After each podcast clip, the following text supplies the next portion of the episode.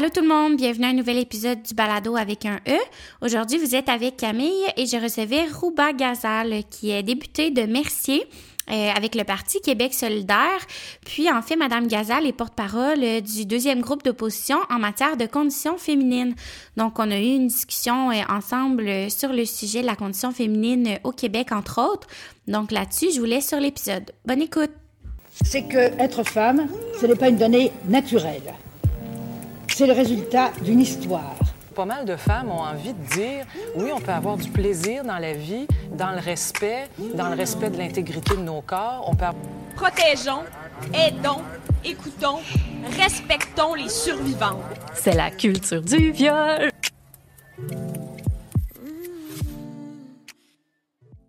bonjour, Madame Gazal. Bonjour. Merci beaucoup d'avoir euh, accepté euh, de prendre du temps pour nous rencontrer aujourd'hui. C'est vraiment apprécié. J'imagine que votre horaire euh, est quand même chargé.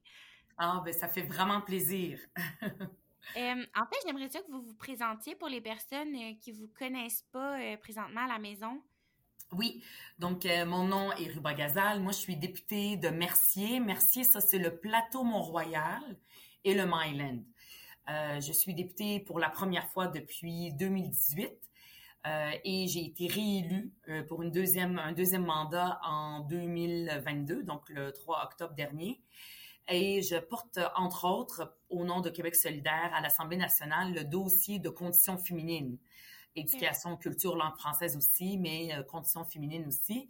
Et moi, juste pour me présenter, je suis née au, au Liban, euh, et je suis, euh, je suis d'origine palestinienne. Je suis arrivée au Québec à l'âge de 10 ans. Je parlais pas le français. Je l'ai appris dans une classe d'accueil à Montréal, le français. Et euh, je suis entièrement maintenant québécoise et aussi fière élue à l'Assemblée nationale du Québec, impliquée dans Québec solidaire depuis sa fondation en 2006. OK. Puis en quoi ça consiste de représenter la condition féminine au Québec? Ben en fait, euh, euh, moi, je n'ai pas de, de, on dit en bon français, de background en, euh, par exemple, dans, toutes les, questions là, de, de, lutte des femmes ou dans des organismes de défense des droits des femmes ou de l'égalité. j'ai, je suis une, en fait, j'ai, j'ai fait mes études en environnement, en protection de l'environnement. J'ai travaillé dans le domaine pendant une quinzaine d'années dans les entreprises comme gestionnaire en environnement. Euh, donc, ça, a été plus ça, si on veut, euh, comment je gagnais ma vie. Euh, mais pour moi, le féminisme, c'est un engagement personnel. comme je le disais depuis que j'ai 15 ans, je ne sais pas pourquoi, je me sentais féministe et je suis féministe, même à une époque où c'était moins à la mode de le dire qu'aujourd'hui. Aujourd'hui, il y a quand même un effet de mode, c'est mieux vu. Et même quand on a fondé Québec solidaire en 2006, je me rappelle le fait que dans nos principes fondateurs, le féminisme en fasse partie, ben, c'était très, très suspicieux. Euh, moi, Françoise David est une, euh, un modèle pour moi. Françoise David, euh, qui était présidente de la Fédération des femmes du Québec dans les années 90 jusqu'en 2000, elle a fondé Québec solidaire et c'est pour ça que je suis allée en politique. S'il n'y avait pas Françoise David, euh, je, ne serais pas allée. Aujourd'hui, Manon Mancé porte ça en elle. C'est elle qui attire beaucoup les, jeunes femmes et tout ça, euh, et aussi la jeune génération. Et elle est féministe. Moi, je, connaissais Manon Mancé en 2004, euh, mais elle n'était pas une figure connue comme, aujourd'hui. Et, donc, pour moi, le, féminisme, c'est vraiment m'assurer, comme en, le portant à l'Assemblée nationale du Québec, euh, m'assurer que, par exemple, la ministre de la Condition féminine, Martine Biron, maintenant nouvellement, et le gouvernement de la CAQ, de façon générale, euh, ben, tout ce qui concerne euh, les droits des femmes, que ce soit la violence faite aux femmes, les ressources qui sont mises là-dedans, jusqu'à l'égalité pleine et entière des femmes dans tous les, tous les domaines, ben, c'est de, de, contrôler la, les actions du gouvernement et m'assurer ben, que ça va dans, dans le bon sens donc, de poser des questions, euh, euh, de, m'assurer qu'il y a un suivi. Euh, donc, c'est ça mon, mon, travail à l'Assemblée nationale par rapport à la, à la question de, du féminisme et aussi d'une façon peut-être un peu plus personnelle. Il y a à l'Assemblée nationale le cercle des parlementaires. C'est pas très connu. Donc, ce sont toutes les femmes de tous les partis politiques qui travaillent ensemble pour dire comment est-ce qu'on peut, dans la société et aussi au Parlement, faire progresser la question de l'égalité entre les hommes et les femmes et du féminisme. OK. ben d'abord, c'est quoi être une femme en politique?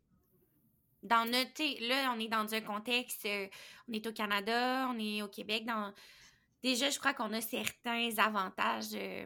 juste, je pense justement à votre pays d'origine, le Liban, qui n'ont pas nécessairement.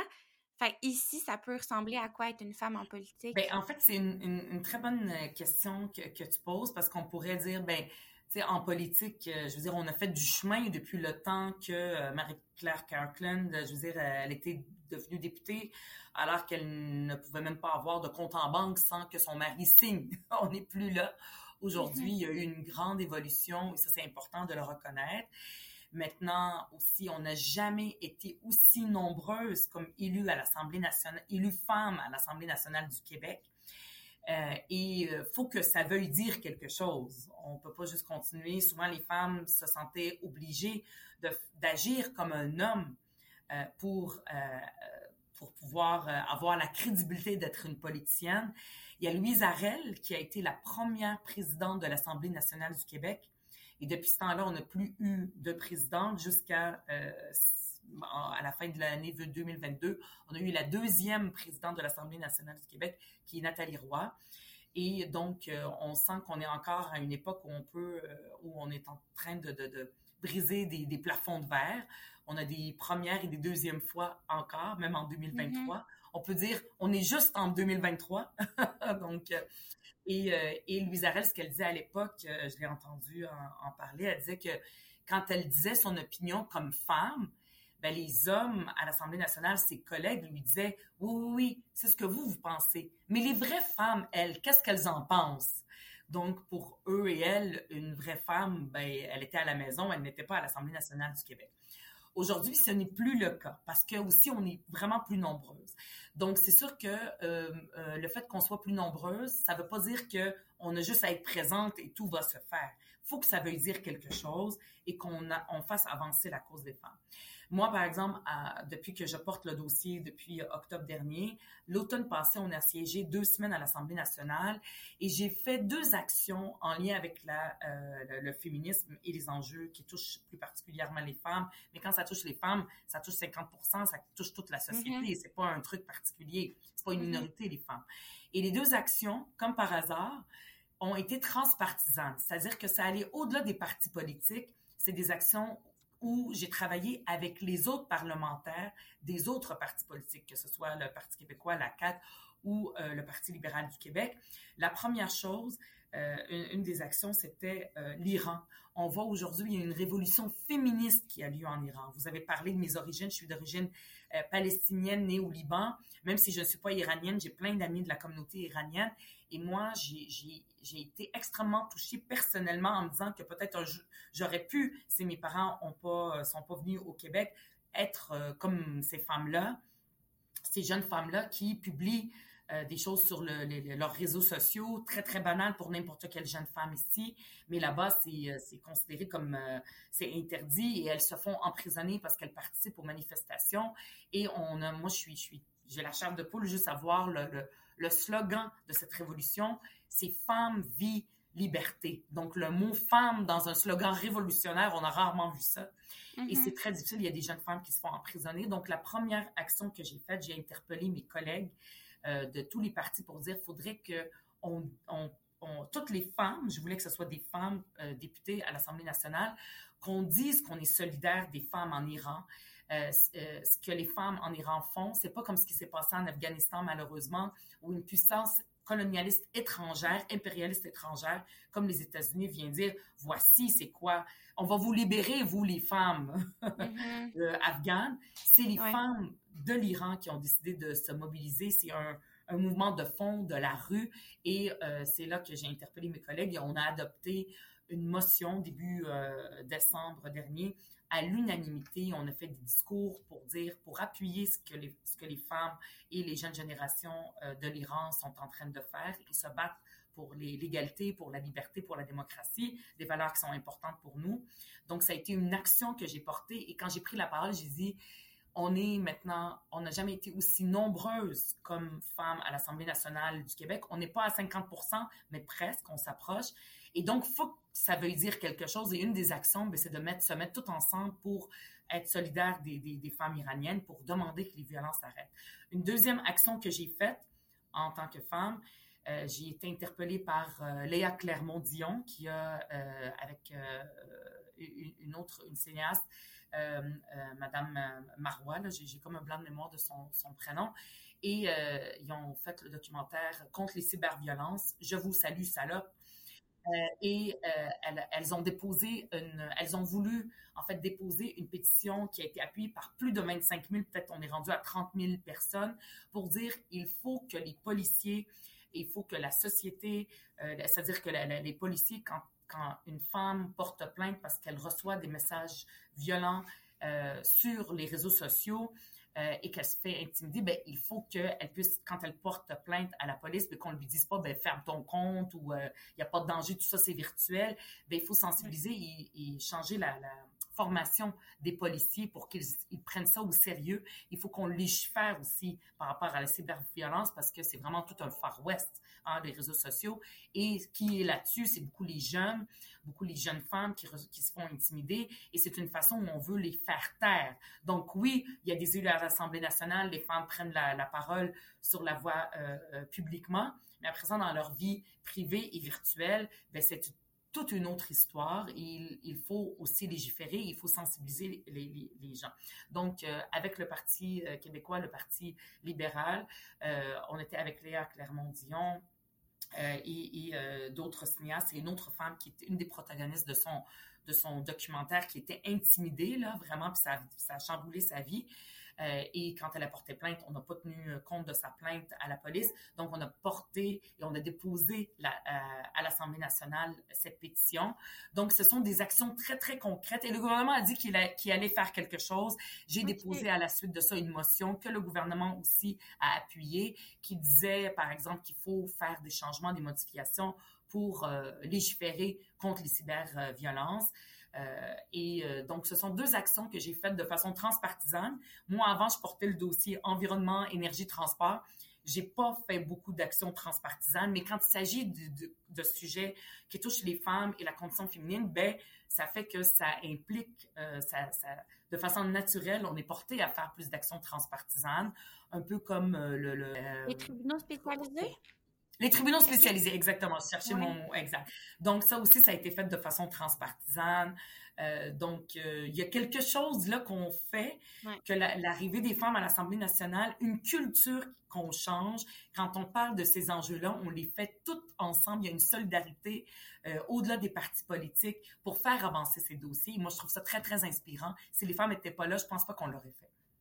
Puis est-ce que des fois vous sentez que je sais qu'aujourd'hui vous parlez aussi en lien avec votre parti, mais je sais pas si, euh, si vous êtes à l'aise de répondre, mais est-ce que vous sentez que des fois ce genre de mobilisation-là ou de projet-là intimide ou euh, euh, sentez-vous des fois que c'est mal reçu ou qu'il y a une réticence de la part de d'autres ministères ou de la part de collègues masculins? Ben, honnêtement, non. Moi, je, moi, je l'ai pas senti. Euh, tu sais, il y a toujours une résistance, peut-être, pour changer les choses. Ou les... C'est-à-dire que quand on, on, travaille plusieurs partis ensemble, on a des fois des visions différentes et c'est normal. Je veux dire, on veut pas avoir un seul parti. Ça, c'est dans les dictatures. Dans une démocratie, mm -hmm. il faut que les, on soit heureux qu'il y ait plus de partis politiques. Avant, il y en avait toujours deux toujours deux partis politiques. Là, maintenant, c'est une multitude qui sont représentés et reconnus à l'Assemblée nationale. Et ça, on doit être content. C'est pas plus de chicane, c'est plus de démocratie. Il y a des partis, mm -hmm. il y a des pays qui rêvent de ça. Euh, donc, euh, donc, des fois, on a des visions différentes et euh, il faut arriver à des consensus. Mais aujourd'hui, moi, je sens une plus grande ouverture pour ça. Il y a dix ans, ça, j'étais pas là, mais je sais que c'était beaucoup plus difficile et ardu parce que c'est nouveau. Il y a beaucoup de choses qu'aujourd'hui on peut prendre pour acquis. Par exemple, quand le premier ministre dit que Polytechnique, c'était un féminicide. Quand on parle des femmes qui meurent de, de violences conjugales, ben aujourd'hui, on dit le mot féminicide. Ça a l'air banal. Je veux dire, mm -hmm.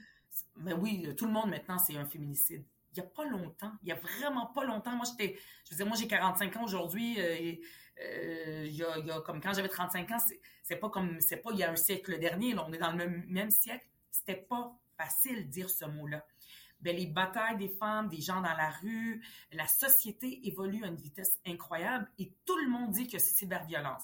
Il y a des gens, il y a eu quelqu'un récemment, je me rappelle, qui était à la télé à une émission de Marie-Claude Barrette à TVA, là, un, masculiniste, là, qui a dit, qui a remis en question ça, le, d'utiliser le mot féminicide, que c'était pas bon pour les hommes et tout ça, mais il s'est fait ramasser royalement. Et euh, donc, euh, ce, ce, genre de discours-là n'est plus accepté. Mais il y a dix ans, c'était pas acquis. Fait que les choses changent vraiment vite et euh, il y a une plus grande ouverture. Moi, je sens une plus grande ouverture. Ouais. Puis, euh, récemment, vous avez eu justement des choses, euh, des actions mises en place avec la cyberviolence. Est-ce que vous êtes au courant un peu de, euh, y a-t-il eu des discussions dans les dernières années, derniers mois, là, où vous êtes en poste aussi en lien avec les violences sexuelles? Tu sais, bien sûr, vu qu'on est au CALAX, qui est un centre exprès pour euh, les femmes victimes d'agressions à caractère sexuel, on se rend compte que euh, ben, violence sexuelle, violence conjugale, souvent vont être mises ensemble euh, dans les projets de loi, puis tout ça, dont avec les tribunaux spécialisés. Mais est-ce qu'il y a des discussions en lien avec ça, outre les tribunaux spécialisés, pour les femmes qui sont aux prises avec des vécus de violence sexuelle, de trauma sexuel, ben, en, fait, moi, ça fait pas longtemps que j'ai ce poste-là. Avant, c'était Christine Labrie et aussi une, euh, Manon Mancé. Et euh, Christine Labrie euh, a attiré mon attention parce qu'elle elle, elle, a fait partie de tout, tout le processus, le projet de loi et tout ça. Et elle m'a demandé de faire des suivis. Elle m'a dit, Ruba, maintenant, c'est pas parce qu'on a voté la loi que c'est terminé il y a des suivis qui doivent être faits, il y a des recommandations qui ont été faites, il faut en faire le suivi. Puis nous, c'est ça notre rôle quand on est dans l'opposition, c'est de contrôler l'action gouvernementale. On prend pas les décisions, c'est pas nous qui tenons le crayon pour faire les choses, mais il faut qu'on contrôle et qu'on surveille. La job n'est pas terminée. Donc, une des actions euh, sur lesquelles je vais travailler là, c'est de, euh, par exemple, il y a, a une, c'est de, d'interpeller le gouvernement sur des actions qu'on a senti qu'il y a moins euh, moins d'actions qui ont été faites. Par exemple, il y a eu une euh, c'est peut-être un autre sujet, il y a eu une, euh, commission parlementaire euh, spéciale euh, contre les pour toute, la question de l'exploitation sexuelle. Il y a eu des recommandations et normalement il y a un comité qui doit se réunir, qui un comité où il y a plusieurs ministères qui sont au, autour de la table et euh, on a fait, euh, là, peut-être vous avez une primeur, là, on a fait comme une demande d'accès à l'information et il ne s'est pas réuni, euh, il y avait un nombre de fois qu'il doit se réunir, il ne s'est réuni qu'une seule fois, il s'est pas réuni d'autres fois comme c'était prévu. Donc, ça, c'est sûr que c'est un suivi que je dois faire. Parce que si, par exemple, on fait des belles recommandations, tout le monde est d'accord, puis après ça, il y a personne qui fait le suivi, puis après ça, il y a d'autres urgences, rien ne se passe. Mm-hmm. Donc, ça, c'est quelque chose que je vais euh, interpeller. Là, j'ai même une rencontre tantôt avec quelqu'un de notre équipe pour interpeller, pour faire le suivi, pour dire, ben là, va falloir que vous réunissez, il va falloir que, euh, que, que, les choses avancent euh, dans des actions. Pour être honnête avec toi, je ne connais, je ne suis pas encore au courant de tous les détails, qu'est-ce qu'ils doivent discuter et tout ça, mais ça, ça fait partie de l'action que je dois faire pour m'assurer que ça se discute. Euh, et euh, souvent, il y a des choses, par exemple, dès que les, les, les, médias regardent ça, ils sont très, très présents. Puis à un moment donné, les médias, ben, il y a d'autres priorités. Leurs yeux sont tournés ailleurs. Ça ne veut pas dire que le travail doit arrêter. Au contraire, mm-hmm. le travail doit continuer, au, même si c'est pas euh, à, à, à, la vue publique et tout ça. Il y a beaucoup de travail qui doit continuer. Et ça, c'est quelque chose que moi, je vais surveiller de très, très, très, très, très près parce que les actions là, sont, euh, les recommandations qui ont été faites par ce, ce comité-là sont nombreuses et euh, c'est pas simple, ça ne se fait pas en claquant du doigt. Et on va pas juste avoir un rapport qui va se faire tabletter puis euh, accumuler la poussière. Moi, je vais m'assurer que ça soit dépoussiéré. Ben, c'est rassurant. euh, moi, c'est sûr, je vous admire beaucoup d'être une femme en, en politique. sais, moi, j'utilise mon féminisme plus au communautaire à petite échelle, mais euh, pour se rendre, je trouve, à vraiment se montrer en tant que femme dans la vie politique, puis, je veux dire, se présenter, avoir des pancartes avec son visage, sachant que il y a peut-être un monsieur qui est passé en troc, là, puis qui trouvait que ça avait pas sa place. Moi, je trouve que c'est, c'est déjà beaucoup. Euh, tu sais, là, vous avez parlé Françoise David, qui est un modèle. Est-ce qu'il y a eu d'autres modèles de femmes inspirantes plus, plus tôt dans votre vie, à, plus dans votre vie personnelle, exemple, Oui, ben, ben moi, je, moi, je suis une fille qui aime beaucoup l'histoire. Je ne suis pas historienne. J'aurais dû étudier là-dedans. Des fois, je me dis, si, mais euh, je, je sais pas. Je me disais, j'avais pas envie d'aller, par exemple, en enseignement et tout ça. Fait que euh, l'histoire, il y a beaucoup de femmes dans l'histoire qui m'ont inspirée. Euh, en me disant, j'ai toujours eu un attrait pour la politique là, qui vient pas de ma famille. Ma famille n'aime pas la politique du tout, du tout même. Mais, mm. mais là, ils sont fiers de moi, là, mais pour eux, c'est pas comme leur monde. Euh, mais en regardant l'histoire, par exemple, je parlais de Marie-Claire euh, Kirkland, qui a été comme la première euh, femme élue. Elle a été députée toute seule et ministre pendant très, très, très longtemps. Donc, juste en regardant ça, même si elle était dans le Parti libéral, que moi, j'ai jamais eu de... de, tu sais, je me suis jamais sentie proche de ça. il y a aussi... donc, quand je regarde ces femmes, cette femme-là dans l'histoire, ben ça vient m'inspirer. Euh, euh, j'essaie de me rappeler de noms, là, parce que j'étais pas prête à, la question. Euh, euh, je, sais qu'il y en a eu, à chaque fois qu'il y avait une femme qu'on voyait publiquement, ben moi, ça m'attirait, puis j'avais envie d'en savoir un peu plus sur elle. parce que ça, je me disais, mon Dieu, c'est une femme en politique. Vous savez, moi, je suis, j'ai toujours été de gauche. Ah, il y a par exemple Simone Monet-Chartrand. Mm-hmm. qui est la femme de Michel Chartrand, qui est connue. Elle, elle n'était pas connue. Hein, c'est souvent comme ça, la femme qui accompagne l'homme, surtout une certaine génération.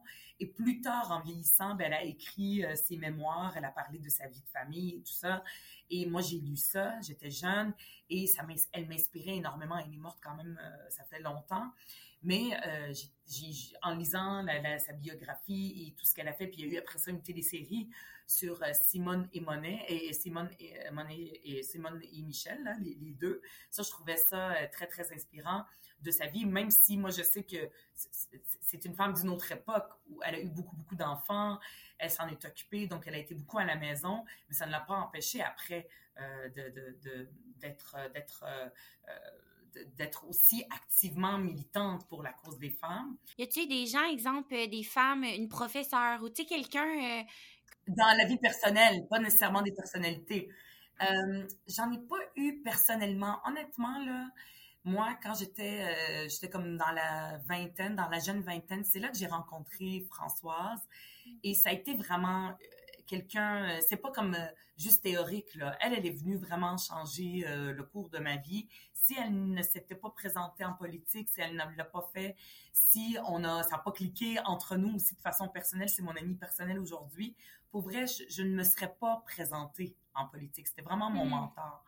Euh, donc, elle, elle est venue euh, de façon euh, personnelle aussi, pas juste une femme de façon théorique dans ma vie, mais sinon, dans ma vie personnelle, euh, peux pas dire que j'ai eu une professeure qui m'a vraiment euh, changé le cours de ma vie. J'ai pas eu cette chance-là de quelqu'un que je me rappelle. Évidemment, je me rappelle de mes professeurs et tout ça, mais qui ont changé le cours de ma vie très très jeune. J'ai j'ai pas eu ça personnellement. Euh, j'ai pas eu cette chance-là. Mais euh, aussi, j'imagine que là, c'est que c'est tellement inculqué tôt aussi pour les jeunes filles, les jeunes femmes, euh, le féminisme, puis tout ça, puis de s'inspirer. Tu sais, je sais pas, euh, vous me dites, vous avez 45 ans. Déjà, quand vous étiez enfant, peut-être que c'était pas nécessairement inné de dire... Non, que j'allais en politique, non. C'est ça que vous voulez dire? Non. Non, non, moi, j'ai toujours eu une attirance, mais pour moi, c'était c'est pas pour devenir députée. Pour moi, quand, euh, par exemple, j'ai été à, l'université, je me suis beaucoup impliquée. J'étais au HEC, dans l'antre du capitalisme. Oui, mais on avait invité justement Michel Chartrand au HEC. Euh, et donc, on était, c'était à la fin des années 90.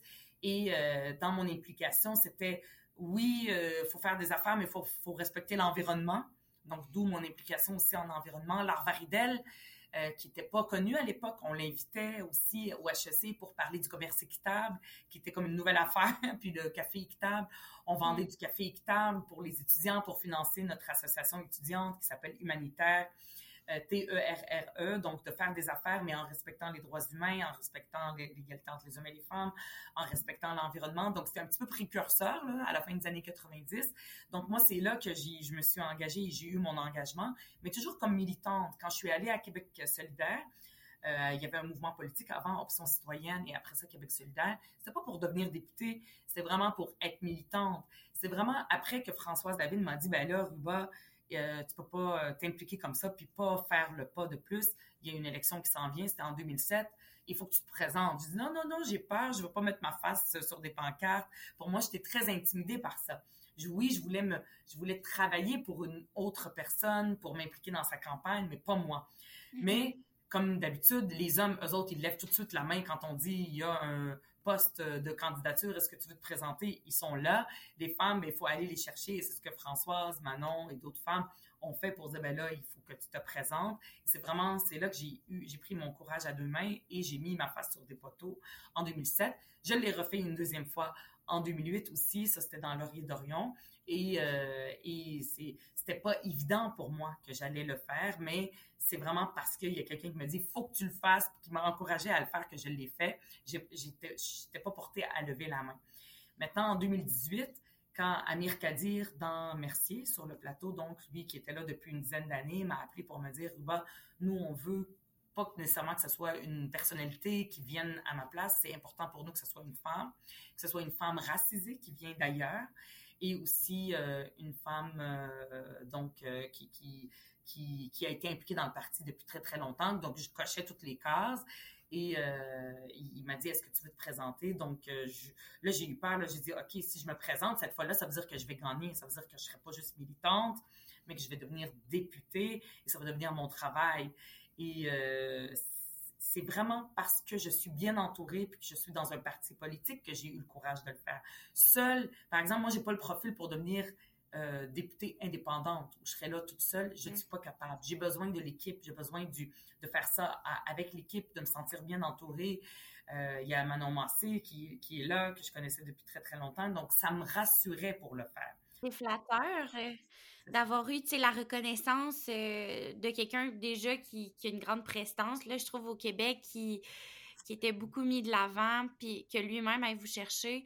Euh, puis aussi, ben, je pense que j'ai un petit parti pris, mais tu Québec solidaire, je trouve aussi que ça se dégage, que c'est une équipe, puis que vraiment, il y a ce sentiment-là de... Ça fait partie de la communauté, tu le parti, c'est... Ben, exact. On, on peut pas dire qu'on est solidaire sans être solidaire entre nous aussi. Donc, c'est toujours ça qu'on qu'on fait. Puis Gabriel Nadeau-Dubois, depuis la dernière élection, il a dit, on va mettre de plus en plus notre équipe de l'avant.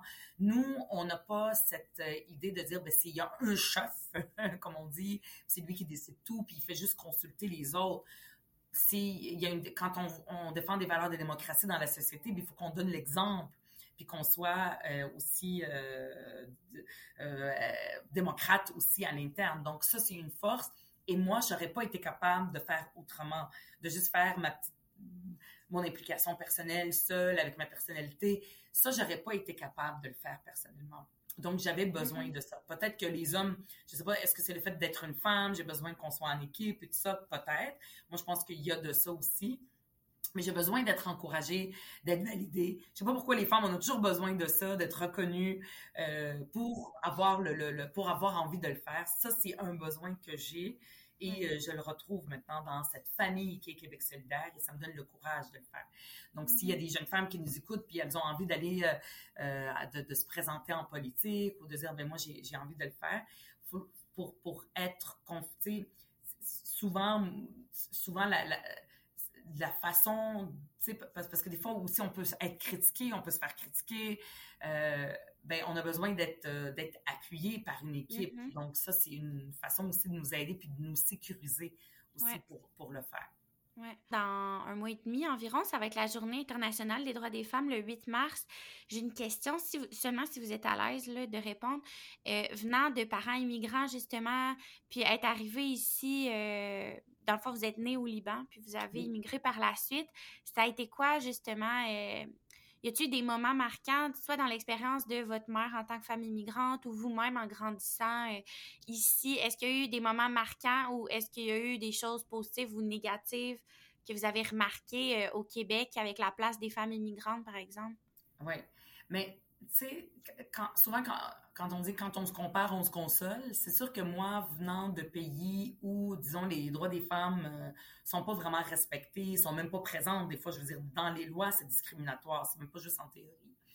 Euh, C'est-à-dire que dans les lois, c'est respecté, puis après ça, dans la vraie vie, ça ne l'est pas. Même dans les lois, ça ne l'est pas. Et moi, je dis souvent que je remercie mes parents de, de, de qu'on ait immigré ici parce que ça a fait en sorte que j'ai pu vivre ma vie. Peut-être qu'elle aurait été beaucoup plus différente dans mon pays d'origine. Et mes parents ont immigré ici pour souvent, comme la majorité des parents d'immigrants, ils le font pour leurs enfants. Ils font même pas nécessairement pour eux. Et nous, on est trop, on était trois filles. Là, il y en a eu une quatrième qui est née ici. Puis euh, donc, on est cinq enfants parce qu'il y a aussi mon frère. Donc, pour eux, ils ont fait ça aussi pour leurs filles parce qu'ils savaient qu'on allait pouvoir nous épanouir en tant que femmes. Moi, personnellement, j'ai pas eu de problème parce que je suis une femme immigrante. Euh, parce que je suis arrivée très jeune, donc j'ai pu m'initier puis m'intégrer dans la société et, euh, euh, et m'intégrer. Ça a été plus le clash entre la société d'accueil, ses valeurs qui sont beaucoup plus libérales, et ma famille. Moi, je viens d'une famille musulmane où c'est quand même plus conservateur. Donc, ça a été ça un petit peu plus le clash que j'ai vécu et qui a fait que j'étais déchirée entre les valeurs qu'on me disait à la maison et après ça, les valeurs de la société. Puis ça, ça, ça a été un déchirement constant qui existe encore aujourd'hui. Du haut Ouais. de mes 45 ans, ça existe encore aujourd'hui. Euh, et euh, je suis pas en train de dire qu'il y a telles valeurs qui sont plus importantes que, que l'autre. Au contraire, moi maintenant, je le vis comme une richesse d'avoir cette Mhm. dualité-là, d'avoir. Je suis capable de comprendre quand, par exemple, des familles immigrantes vivent des, euh, des enjeux, euh, une incompréhension euh, entre ce qu'elles, elles vivent, puis la société d'accueil, souvent la société d'accueil qui va juger ces gens-là, qui s'habillent différemment, les femmes qui portent le voile. Moi, ma mère le porte, elle portait pas à l'époque, elle porte maintenant. Et, et, et, donc, je suis capable de comprendre ce qu'elle vit, que c'est pas juste du noir, c'est pas juste négatif. Je suis capable de le comprendre, tout en comprenant aussi la société d'accueil qui regarde ça d'un œil euh, un petit peu euh, euh, suspicieux. Ah, que eux autres, ils respectent pas leurs femmes, ils respectent pas les droits des femmes. La, vie, la, la vérité n'est pas noir ou blanc. La vérité se situe entre les deux. Et je me sens comme un pont entre ces deux, les, les, les cultures différentes. Je ne vais pas être la première à jeter la pierre aux familles immigrantes qui, des fois, par exemple, vont faire des choix pour leurs enfants parce qu'ils ont peur, qu'ils arrivent dans une nouvelle société puis ils veulent protéger leurs enfants. Puis en même temps, je vais pas dire mon Dieu, la société d'accueil juge les immigrants, puis euh, euh, ça n'a pas de bon sens. La- je, je, je le comprends, puis ça c'est difficile à expliquer là. Mhm. Euh, et euh, il y a eu un documentaire de Fabrice Ville qui, qui, qui l'a fait récemment, ben, il y a quelques années à Télé-Québec, dont j'oublie le, le, le titre là, du documentaire, où il dit que des fois, quand on est immigrant, on a l'impression, venant d'une famille immigrante, où des fois, on cache notre différence. Et des fois, on va un petit peu même juger nos parents ou euh, en euh, comme euh, puis là plus tard on se sent coupable puis parce qu'on a un petit peu trahi nos parents. Caroline Dawson dans son livre là où je me terre en parle beaucoup et ça je me reconnais là-dedans. C'est-à-dire que quand on est jeune, on veut tellement s'intégrer dans notre société qu'on va un petit peu euh, euh, faire semblant qu'on n'est pas comme notre famille parce qu'on veut s'intégrer. Et ça comme jeune immigrant, je l'ai fait. Mhm. Puis après ça, on se sent coupable par rapport à, nos familles. Ou par exemple, je sais pas, on est dans, on est assis avec nos amis, c'est surtout à l'adolescence, jeune adulte. Euh, puis là, on critique une façon de, de, de, de, de vivre des musulmans. Euh, je suis musulmane, mais tu sais, je vais peut-être participer un petit peu à ça. Et après ça, je me dis, mon Dieu, mais qu'est-ce que j'ai fait? C'est ma famille, j'aurais dû plus la défendre. Mais c'est parce qu'on veut se mouler dans la majorité. Mhm. Donc, ce genre d'expérience-là, comme immigrante, je l'ai vécu et je le comprends. Aujourd'hui, j'assume beaucoup plus euh, qui je suis, mes origines, et j'assume les contradictions qui existent aussi entre les deux. Euh, J'essaie pas de cacher un côté ou, l- ou, ou l'autre. Et ça, c'est une expérience qui est partagée aussi par des immigrants beaucoup et que moi, je peux comprendre, que, que je peux comprendre. Puis souvent, à chaque fois que je suis invitée par des jeunes euh, issus de l'immigration, je veux leur parler.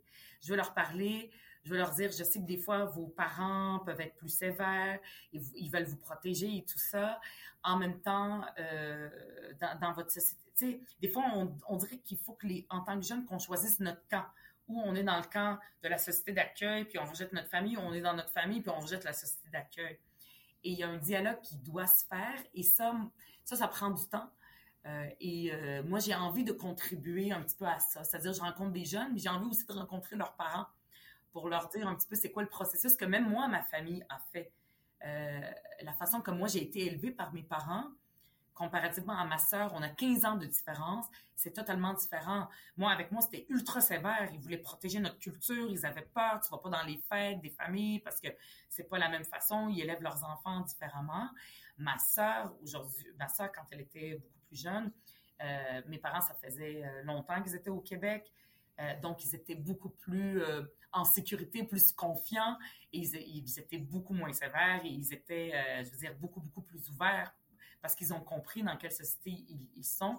Donc, ça aussi, il faut donner le temps aux familles immigrantes de, s'adapter, de s'intégrer. Ça prend du temps. Et, et comme moi, je me sens comme un pont entre les deux cultures, puis j'ai envie d'y contribuer. Euh, et, et c'est ça. Je trouve ça vraiment, vraiment intéressant parce que euh, ben, je l'ai devant moi. Là. Je sais pas si vous avez lu le livre de Dania Sullman. C'est Les malentendus. Non, mais euh, mon Dieu, je, je... Puis elle fait comme justement tous les liens entre la foi et le féminisme. Euh, fait qu'elle parle beaucoup des, des liens justement entre l'islam puis le féminisme. Puis mm. Bon, en tout cas, il y a tous les liens avec le fait que les femmes musulmanes se sont réappropriées le Coran puis tout ça. Puis oui moi, je trouve ça fascinant, puis je trouve que c'est important d'en parler parce que justement, il y a peut-être un manque d'ouverture à ce niveau-là, ce qui fait que les gens, pour, j'ai l'impression, se protéger, parfois aiment mieux penser que ces femmes-là doivent être sauvées.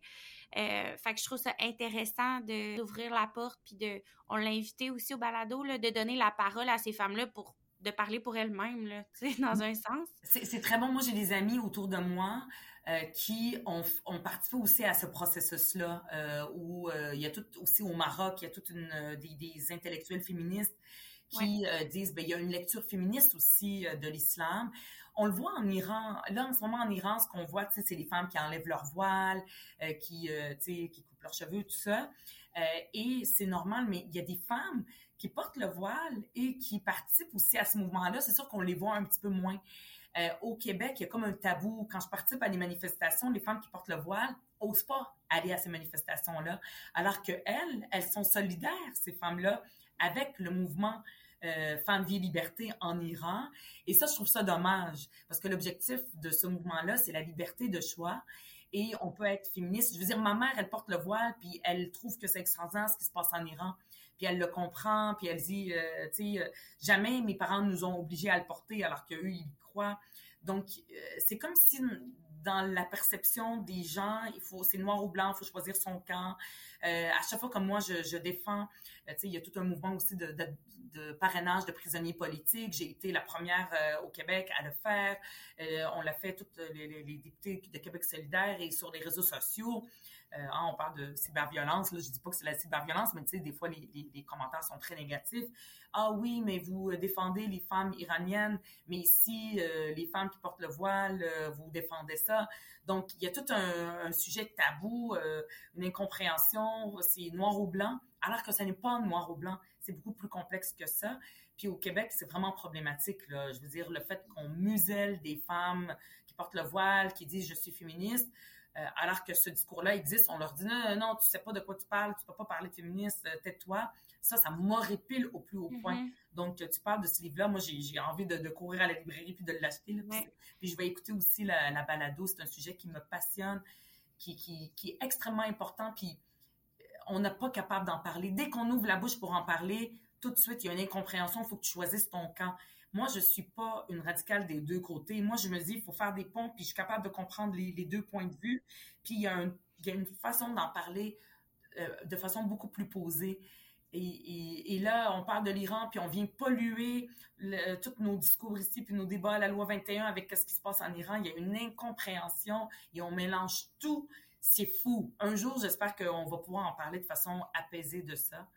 Et ça prend des gens comme euh, l'autrice dont tu, tu, viens de parler. Ouais. Oui, j'espère qu'il va y avoir une plus grande ouverture. Puis je pense ça va dans tout, mais tout ce qui est tabou, ça freine euh, le progrès. Là. Vraiment. Fait, oui, clairement. Euh, ouais. Euh, J'aurais trois petites questions euh, en terminant en lien justement avec la journée du 8 mars qui s'en vient. S'il y avait un droit auquel vous ne pourriez jamais renoncer en tant que femme, ça serait quoi? Oh mon Dieu, juste un seul? Il y en a tellement. Il y en a tellement, mon Dieu, parce que le premier, évidemment, que, je vais nommer à cause du contexte actuel, c'est le droit à l'avortement. Ça, là, euh, peut-être que j'aurais pas dit ça s'il n'y a pas eu euh, ce qui s'est passé aux États-Unis avec l'arrêt. Là. Euh, donc, si le droit à l'avortement n'était pas remis en question aux États-Unis, peut-être que j'aurais dit, j'aurais parlé d'un autre droit. Mais là, celui-là euh, auquel on ne peut pas renoncer jamais, jamais, jamais, c'est le droit à l'avortement. Et oui, on se sent, on est plus, c'est différent, c'est pas le même contexte au Québec, au Canada par rapport aux États-Unis. Mais euh, rappelons-nous, il y a Pierre Poilievre qui est là. Là, on a l'impression que maintenant, il prendra jamais le pouvoir. C'est ça qu'on disait dans le temps de Trump. Donc, il faut faire attention, il faut rester vigilante. Euh, et ça, c'est le droit euh, auquel euh, je ne voudrais jamais qu'on ne renonce au Québec. Mhm. Évidemment, il y en aurait beaucoup, là, mais euh, pourquoi vous pensez que c'est toujours euh, d'actualité puis important d'avoir une journée des droits des femmes? On a encore besoin de la journée du 8 mars parce que encore en 2023, il y a des femmes qui meurent parce qu'elles sont des femmes. Mhm. Elles meurent parce qu'elles sont femmes, que ce soit euh, de la violence conjugale, de la violence des femmes qui, euh, euh, par exemple, qui, qui, qui, qui, qui, dans la rue, toutes sortes de femmes qui proviennent de plein de milieux meurent parce qu'elles sont des femmes. Et ça, on a besoin de ça. En ce moment, c'est l'urgence actuelle qui a lieu. Plus, évidemment, tous les droits. Hein, on a beaucoup, beaucoup parlé des droits euh, publics, le droit au travail, le droit de vote, le droit de se présenter en politique. Mais il y a des... Tout l'aspect privé a été oublié. J'entendais Francine Pelletier en parler récemment. Euh, euh, c'est comme si l'égalité entre les hommes et les femmes dans les chambres à coucher. On a l'impression qu'on n'a pas à toucher à ça avec le mouvement MeToo, euh, avec les dénonciations, dit son nom, tout ce, qu'on a vécu dans les dernières euh, années. Ben, c'est un mouvement extrêmement important et il ne parle pas uniquement des droits publics, mais il parle des droits euh, dans les chambres à coucher, chez nous, dans nos salons. Et ça, c'est politique. Le privé et politique, c'est encore d'actualité. Tout à fait. Si vous parlez à une femme en 2050, une jeune femme, qu'est-ce que vous aimeriez lui dire? Qu'est-ce que vous lui souhaiteriez? Ah, wow, c'est une belle question. Euh, je, je souhaite que la jeune femme qui nous écoute en ce moment, en 2050, euh, qu'elle n'ait plus à célébrer le fait de, de bataille gagnée, que ça devienne un acquis, euh, je souhaite que la journée euh, internationale des, droits des femmes, le 18 mars, euh, n'existe plus, mais qu'elle se rappelle qu'elle a existé. et que ça soit un fait historique, puis que se dit, qu'elle se dise, mon Dieu, en 2023, les femmes devaient encore se battre pour ne pas mourir, pour ne pas subir de la violence, que ce soit de façon virtuelle ou réelle, parce qu'elles sont des femmes, mais que ce soit un fait historique, qu'elles se rappellent un peu comme nous, on se rappelle qu'il y a des femmes qui se sont battues pour le droit de vote. Pour nous, le droit de vote, c'est un droit acquis. Euh, il y a encore des pays où il n'existe pas, mais vraiment, c'est une minorité minoritaire.